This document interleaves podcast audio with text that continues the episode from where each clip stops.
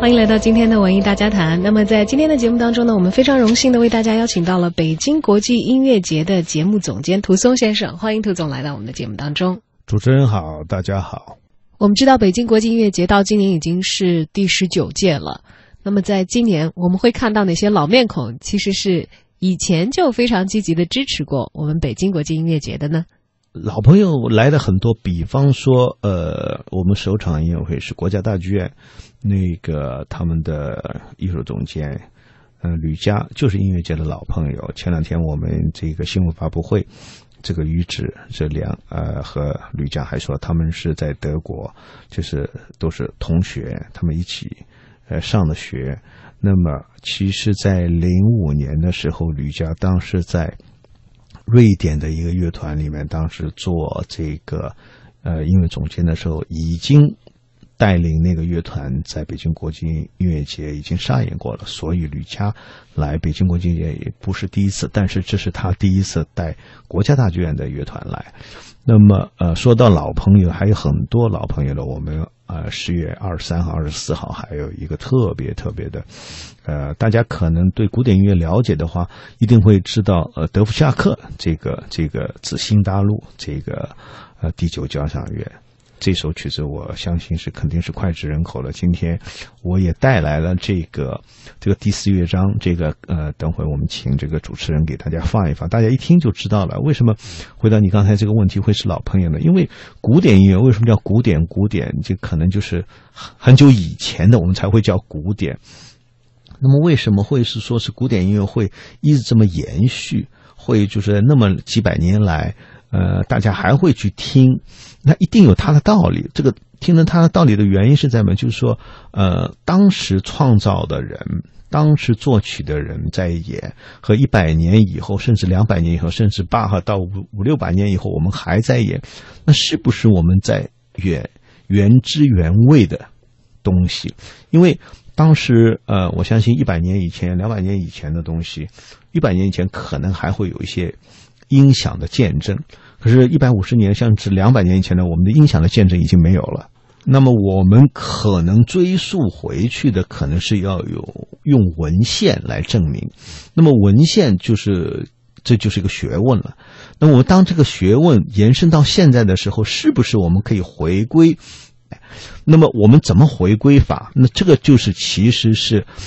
古典音乐，所谓古典音乐，大家所谓叫古典音乐最大最大有魅力的地方。那么呃，因为追回到未来，其实也就是回归以前过去，是一个大问号。因为你没有可以一个大家眼见为实或者耳听为证的一个一个一个一一个这个这个见证的东西，那么是以什么来作为一个标准，什么来作为一个考证来考量？那么每一个年代、每一个时代都会出一些非常伟大的指挥家、非常伟大的乐团，他们还在演这些。那么我相信，呃，德弗夏格的第九交响乐已经是被任何的一个乐团。都会演过的。那么今年我们请到是捷克爱乐和 b i l a l o v i c 是捷克爱乐的他们的音乐总监。那么，那我们又回过来讲，那真正是因为德弗夏克是捷克人，原汁原味的从家乡来的人，从家乡的乐团、家乡的指挥，给我们带来他从家乡土地给我们的那一份音乐的这种。呃，赏意也好，解意也好，那么我相信，呃，你可能可以听到很多别的很好的乐团，我相相信听到原汁原味的，可能也只有这次机会了。那么，所以十月二十三号、二十四号这两天，我们有德弗夏克的第六交响乐，还有二十四号是第九交响乐，然后我们还有这个二十四号的。大提琴协奏曲是非常非常有名的大提琴，甚至这个大提琴协奏曲也把它称为是好像它的第十交响乐了，所以千万不要错过这个好的机会，在中山音乐堂。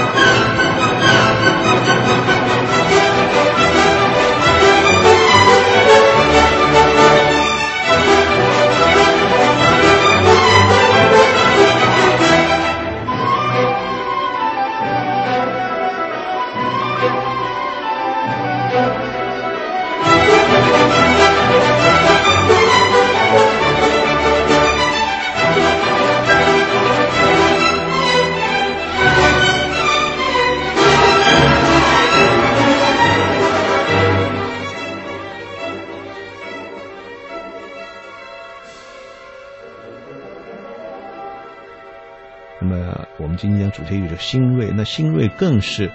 大家关心的一个关注的一个点，因为现在年轻人越来越多，希望是在这个生活职业以外更有点文化的消费。那么今年我们引进了一个叫呃湮灭，叫 Blank Out。这个歌剧呢非常非常有意思，是一个三 D 的现场版。哦，那么大家可能可以听到这个三 D 这个字已经不是很新鲜了，就是三 D 的电影、三 D 的什么三 D。可是我相信在国内，在中国现在还没有看到三 D 的现场版，现场版是指什么？不是实现录好。不是在那个演出场地，我们有一个大的荧幕来放三 D 的，提前录好的素材。我们有提前录好的素材，但是我们也有现场的三 D。那这个是一个非常非常就是这个英文讲 high tech 的一个一个一个呃一个技术。那么对舞台表演来说的话是非常非常重要的，因为三 D 为什么是三 D 呢？因为它是有立体的，所以每一个点、每一个位置的点是非常精确的，不能出差错的。所以为什么在现场做三 D，这是一个非常非常挑战挑战的事情。所以我们这一次呃引进的这部歌剧是今年刚刚三月份，三月这个三月底的时候是在荷兰。做了世界首演的，我当时也去看了这部歌剧。哪里的团队脑洞这么大，会想出这样的点子？呃，这个作曲家是在欧洲非常非常有名，我估计国内大家还嗯不知道吧？不太熟悉。他叫米歇尔·王迪亚，是非常非常先锋的一个一个作曲家，并且还是自己是个导演。他创作了很多小提琴。还有钢琴，还有一一系列的器乐的交响乐的东西，都是跟世界最有名的，比方说，这个荷兰皇家呃这个管弦乐团，他们首演的都是。那么等一会儿我们也可以放一下，有一段他的这个，他的是和三 D 的一个大提琴的一个协奏曲，让大家先听一下。我们这边先不爆料这个湮灭这个歌剧是什么，我等会儿也可以用语言来告诉大家一下。那么这个湮灭特别特别有意思，呃，我们想想象的歌剧在传统的这个舞台上面，大家可以看到很很辉煌的这个布景，有很多人，有很大的乐团，有甚至有很大的合唱团，很大的乐队，对，再加上指挥，再加上导演，再加上布景灯光，这是我们最豪华的艺术呈现配置了，是吗？可是这个是特别特别有意思的，它只有一个人，只有一个女高音，然后整个戏里面。声音只有四个部分，一个是女高音的部分，还有个先录制好的一个男中音，还有先录制好的一个合唱团，还有先录制好的一个乐队的声音。那么，为什么我刚才说它是三 D 的？而且这个这个歌剧是一幕歌剧，七十分钟没有休息。呃，这个女高音从头唱到底。那么她在唱的同时，她要走位。她要跟事先录好的这个三 D 要有配合，对，是有现场三 D 的，这是今年北京国际音乐节最大最大的一个亮点。另外还有一个亮点就是，我们在三里屯，三里屯大家也都知道是个非常时尚的，对年轻人来说是一个对，包括在那里有一些艺术呈现，它都会显得更加的。呃，跟年轻的观众距离近一些，然后它的形式感虽然很强，但是不是让你觉得要正襟危坐、觉得很拘谨的那种形式感。是的，今年北京国际音乐节就是因为这个，因为我们已经做了好好几年了，在三里屯做一些跨界的、做一些都市系列的。那么今年我们特意把这一场歌剧。带到三里屯去，就是说，我相信三里屯这个名字在在北京来说，不管你去过没有去过，中国人、外国人，大家都都都不用解释。但是三里屯从来没有做过歌剧，这是第一次。十月二十号、二十一号，北京三里屯第一部歌剧即将诞生，而且是一部现场的三 D 歌剧。我相信你可能以前没有看过歌剧的，或者甚至。你没有听过古典音乐的，你就去看看现场的三 D，我相信你一定会，这个耳目一然，这个这耳目一新，呃，可以给你带来生活中带来更多更更丰富、多彩的这个这个变化，而不是说是你到三里屯只是 shopping，只是看电影，只是吃，只是买，对不对？那还有一些文化，我相信这个是北京国际音乐节每一年十月份给三里屯带来的一些惊喜。其实，呃，因为音乐节也只有三个星期嘛，三里屯的时间也并不长，所以今年千万千万不要错过这两场十月二十号、二十一号的湮灭。那会不会有一些有着习惯欣赏歌剧的观众，会有一些存疑打一个问号？有没有人提前问过您，说歌剧都可以在非歌剧院的场所唱吗？因为我们知道，这个对于演员的考验是很大的，歌剧的要求也很高，它甚至对于场地的要求是非常严格的。但是我们感觉三里屯的场地，呃，如果不是您告诉我有湮灭的演出，我是死活都不可能把那个场地和歌剧联系在一起的。那我回过来再讲，我们这个作曲家，这个作曲家是非常新锐的作曲家，他是创意非常多的。他不仅仅是一个传统上的有器乐的、有乐团的这个创意，他还他的创意为什么这次做的是他跟那个音响是完全结合在一起了？所以我们会在三里屯打造一个音响和歌剧院一模一样的，就是说已经打破了一个界限，说是我非得要非一定要是到。呃，这个传统的剧院里去的这个模式，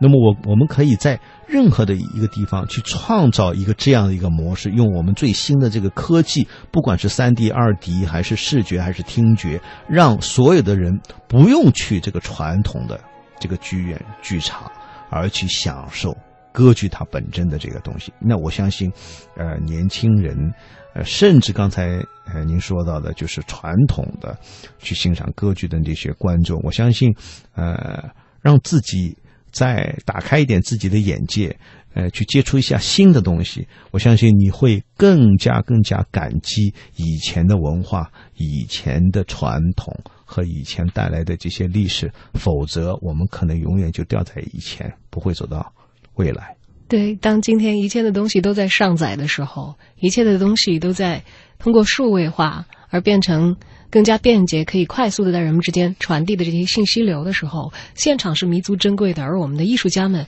其实也在想尽办法，用最新的技术，能够更大程度的还原非常珍贵而难得的现场，来保留最高纯度的艺术的呈现。是的，而且这个湮灭的故事也特别特别有意思，它是讲了一个，呃。女人，一个女人救了她的儿子，七岁的儿子，然后是被水给淹死了，在河里被淹死了。然后整个一个剧是倒叙，呃，如果你不仔细去看的话，你根本不知道是谁死了，谁活着。所以我觉得这个也是一个。我们新的科技给带来的一些呃，你说是疑问也好，我觉得是一个很神秘的也好，呃，我相信如果是生活在这个现在的社会里面，现在这个呃这个这个现代的这个这么快速的社会，我说有些东西呃更神秘一点，或者更让大家可以去被吸引。呃，我觉得这会更有意思。否则的话，就刚才您说到的，我们都是数码时代的，什么东西都那么快都接受了，什么东西都知道了以后，那生活起来就很无意义了。还是要为生活保留一些循序渐进、未知的感觉。这是我们通过呃了解艺术的时候，慢慢的来开启自己大脑可能平时在数位生活当中不太用的那些区域，那些可能是非常原始的。一下子就到达你内心的，能够到达你的感官，让你感受到喜怒哀乐和各种各样的情绪啊。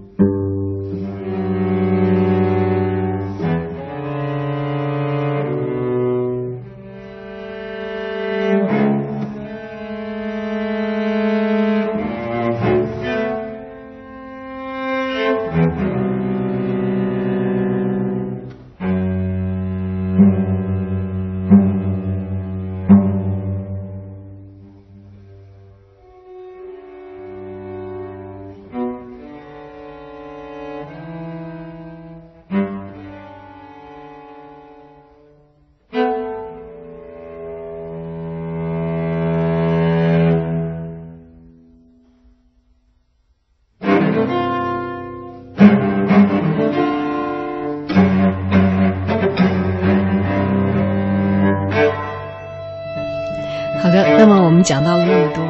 有呃以往的老朋友，有非常知名的艺术家，也有一些新锐的，我们也许不熟悉，或者在艺术探索上非常先锋往前冲的这些艺术家的作品啊。呃，我们中国人其实呃有这样的一个习惯，觉得很重大的演出，一个是开场要热闹，还有一个呢结束一定要隆重。呃，传统的表演行当在咱们国家会讲有压大众的演出。那这次我们的北京国际音乐节的大众是什么？这个闭幕很有意思的，呃，如果是了解北京国际音乐节的，或者甚至不是了解北京国际音乐节的，知道古典音乐的，我们都知道有马勒。呃，如果我们说从一一年的时候，我们做了一个王的歌，就是北京国际音乐节做的全套的马勒十六交响乐。那么今年我们请到了亚历山斯沃德就是中文叫樊志登，他现在是。香港管弦乐团的音乐总监，可是他今年已经被任命为下一届的纽约爱乐的音乐总监。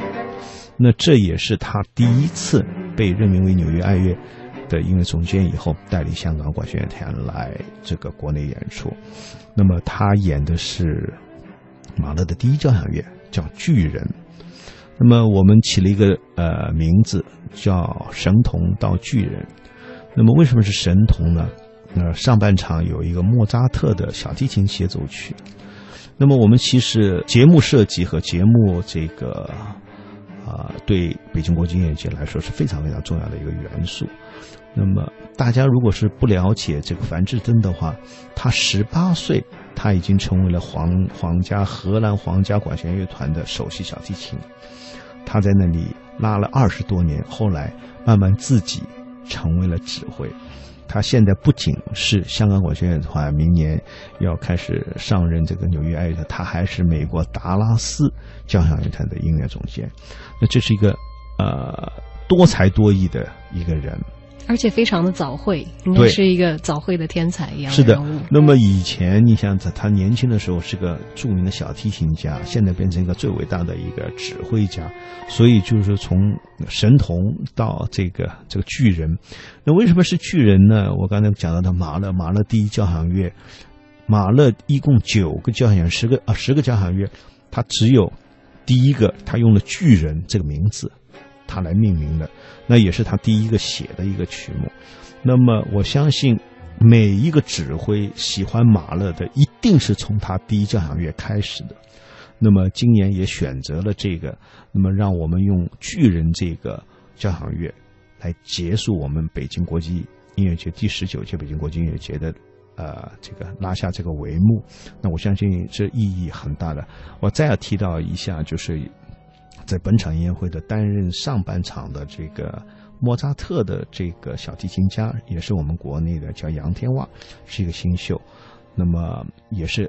这次与香港管弦乐团和范志登一起，也是第一次来北京国际音乐节演出。嗯，作为我们非常重大的大咒，在国际音乐节落幕的时候和北京的乐迷们见面啊，还没说我们这场落幕演出的具体时间地点。哦，我们这个闭幕式的。时间是在十月二十九号，是在保利剧院。嗯，整个金秋十月，京城将被艺术气息和音乐弥漫。如果你有着一颗爱音乐的心，可以在我们北京最好的季节，感受艺术所带来的最好的礼物。我们也非常的感谢北京国际音乐节的节目总监蒲松先生今天的到来。谢谢主持人，谢谢大家，再见。